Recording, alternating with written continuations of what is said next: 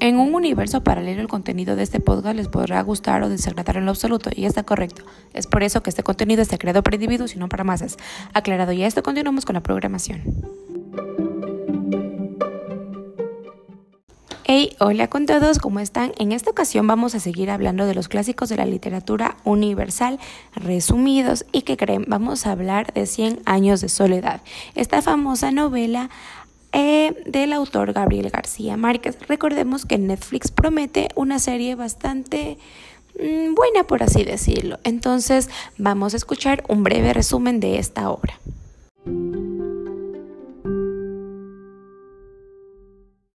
Cien años de soledad. A pesar de que no murió en el ataque de Francis Drake, el legendario pirata inglés, a su pequeño caserío de Riohacha, en 1573, aquella mujer desde entonces padeció una serie de pesadillas en las cuales veía como el atroz pirata penetraba con sus perros salvajes por la ventana de su habitación. Esta situación se hizo tan intolerable que su marido, un aragonés de apellido Iguarán, trasladado a suelo colombiano, decidió abandonar su casa en la costa y adentrarse en las racherías del interior. Ahí la familia Iguarán reconoce a unos criollos cultivadores de tabaco de apellido Buendía, con los cuales tras dos generaciones entran en parentesco con el matrimonio de un tataranieto del criollo y una tataranieto del aragonés.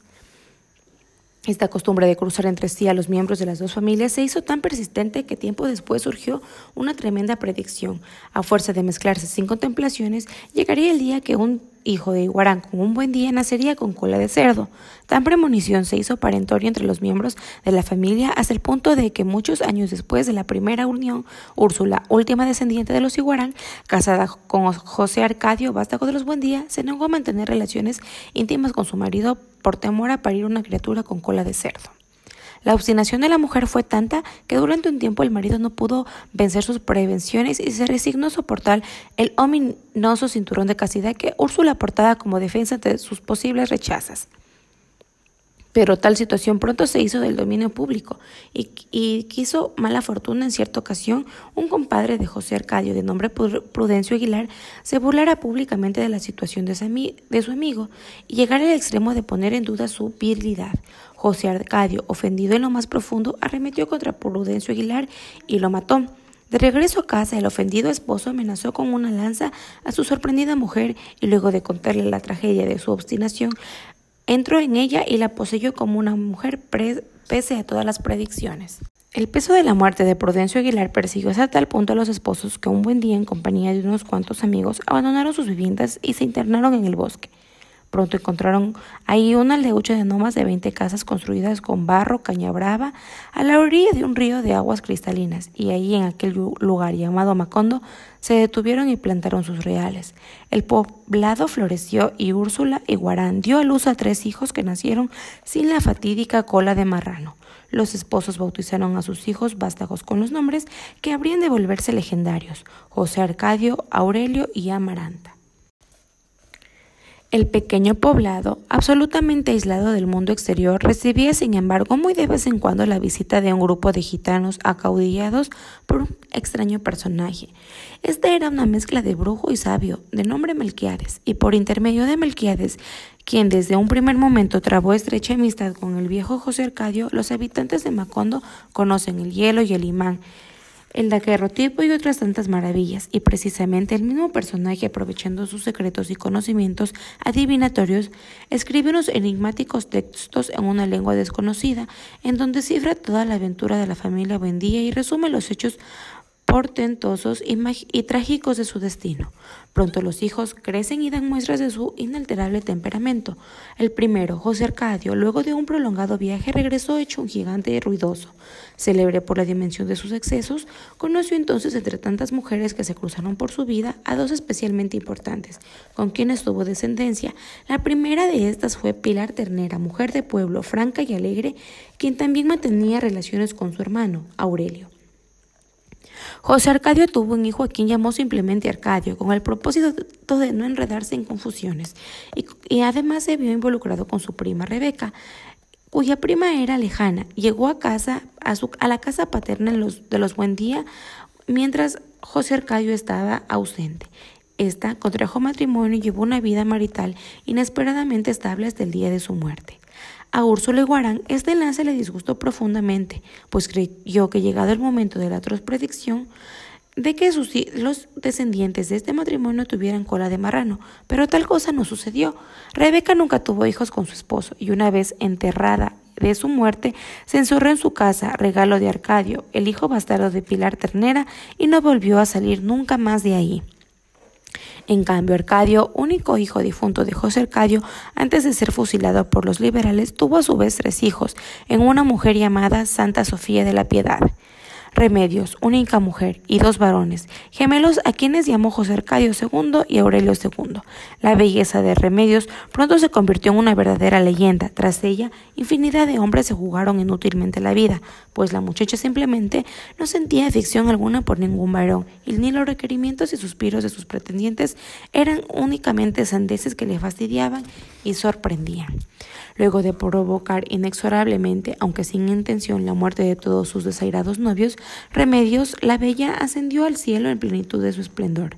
Mientras tales cosas sucedían a su hermano y a sus descendientes, Aureliano, el hijo segundo de los viejos, Úrsula y Jorge Arcadio Buendía, obedeciendo a la melancólica naturaleza de su carácter y a cierto extraño empecinamiento, se enamoró de una niña impúber de nombre Remedios. Como la chiquilla en cuestión aún no aún no se encontraba en edad de matrimonio, Aureliano soportó estoicamente los años que aún faltaban para su madurez. Arrebatado por un amor enorme y conmovedor, pronto la niña maduró lo suficiente y pudo corresponder a los anhelos de su pretendiente, y contrajo matrimonio con él.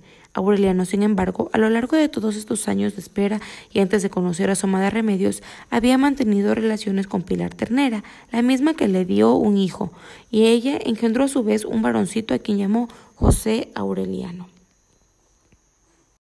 Consumado el matrimonio con su jovencísima esposa, Aureliano Buendía conoció breves momentos de verdadera felicidad, que sin embargo fueron brutalmente aplastados cuando su esposa, atravesada por un mal embarazo, muere entre la impotencia de todos, a menos de un año de realizado el matrimonio.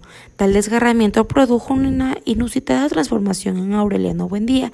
Desde entonces y al al mando de un grupo de soldados harapientos y descuidados, se hizo llamar hasta su muerte coronel y se dedicó durante 20 años a la infructuosa campaña militar contra las fuerzas conservadoras.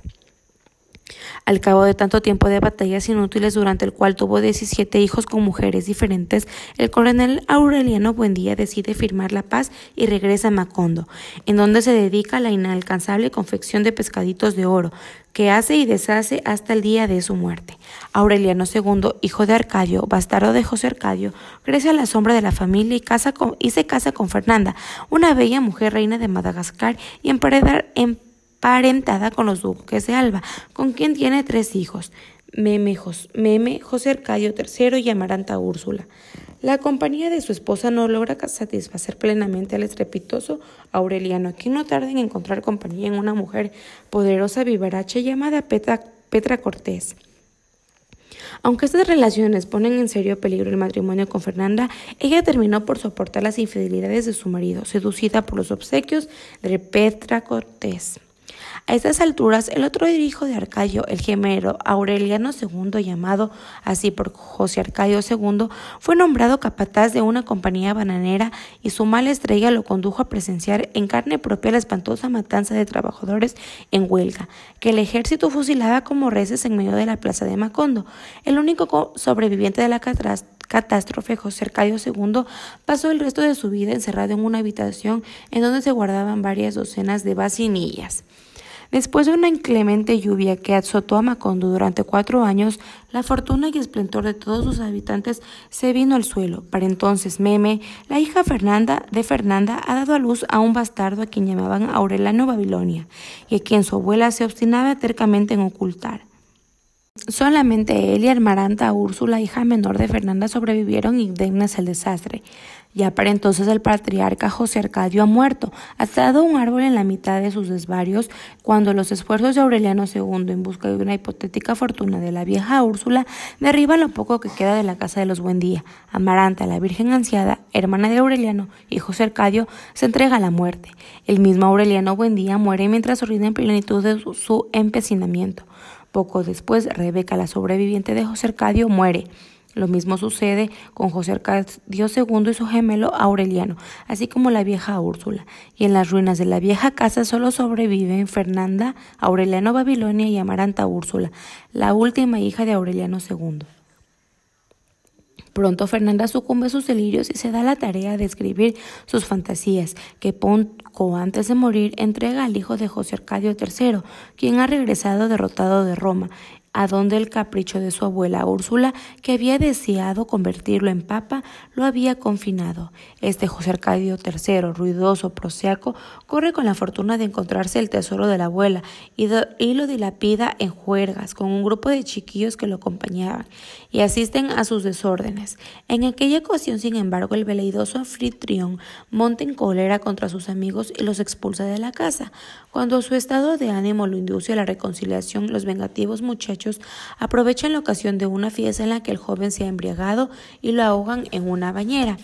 Al final, Aureliano Babilonia, hijo de Meme, y Amaranta Úrsula, hermana de José Arcadio III y de la misma Meme, quedan solos en la casa. Amaranta Úrsula, quien se había casado con un excéntrico belga, ha sido abandonada por aquel, que prefirió correr tras las huecas de un avión perdido a mantenerse al lado del amor de su mujer.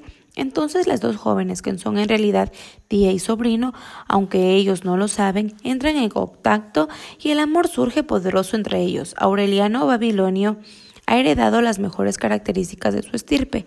Profundamente curioso lee todo lo que cae en sus manos y al alcance llegan de al alcance de él llegan los indescifrables manuscritos que el viejo gitano Melquiades ha escrito cien años atrás.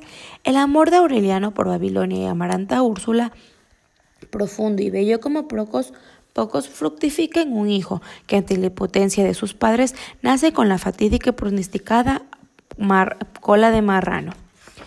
Aureliano, en el colmo de la desdicha, no logra asistir a su mujer, que allí mismo fallece arrebatada por una imparable sangría.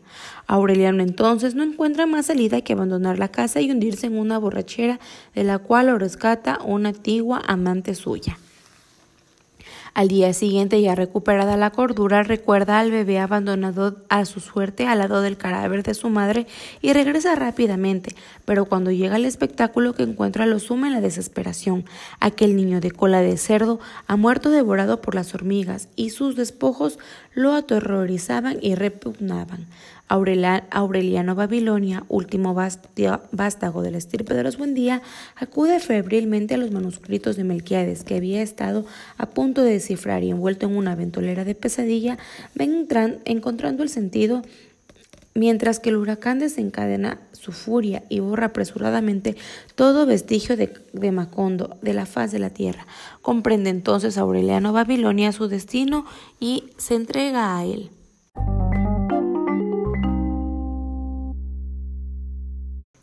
El autor y su obra, la novela de Cien años de soledad, compuesta por el escritor colombiano Gabriel García Márquez, fue publicada por primera vez en el año de 1967 y desde su aparición marcó un hito fundamental en el desenvolvimiento histórico de las letras colombianas e hispanoamericanas.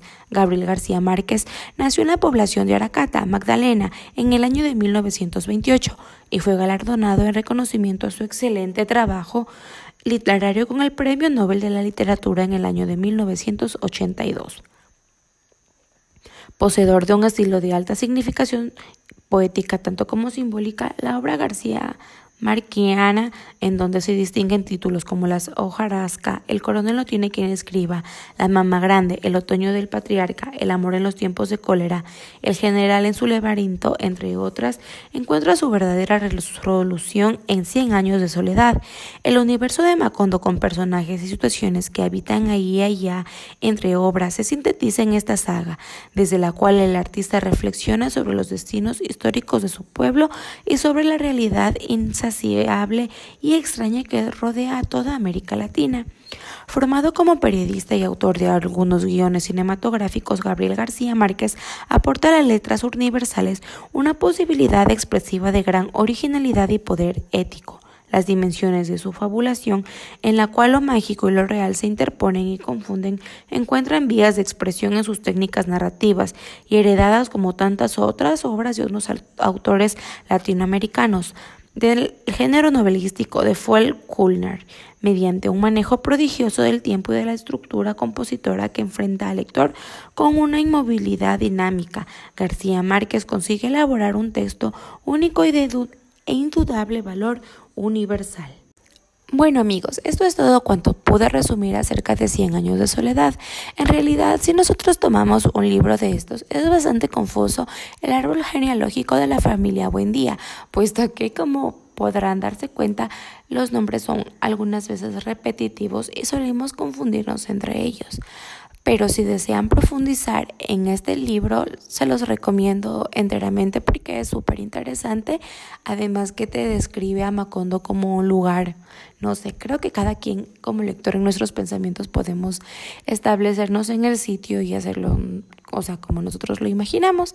Es por eso que espero bastante la serie de 100 años de soledad en Netflix. Quiero ver cómo plasman a Macondo, cómo lo personifican a a, José Aureliano, a todos ellos, a su mamá y a su papá, que en el libro narra que era un completo autodidacta, quería seguir los caminos de Melquiades, que era el sabio gitano del cual les platica también el resumen y todo eso. Bueno, entonces, esto es todo por cuanto al capítulo de hoy. Espero me pongan like, se tomen el tiempo para escuchar todos los podcasts anteriores. El primero es totalmente de ensayo y el segundo es sobre la Divina Comedia. Así que esto es todo por hoy.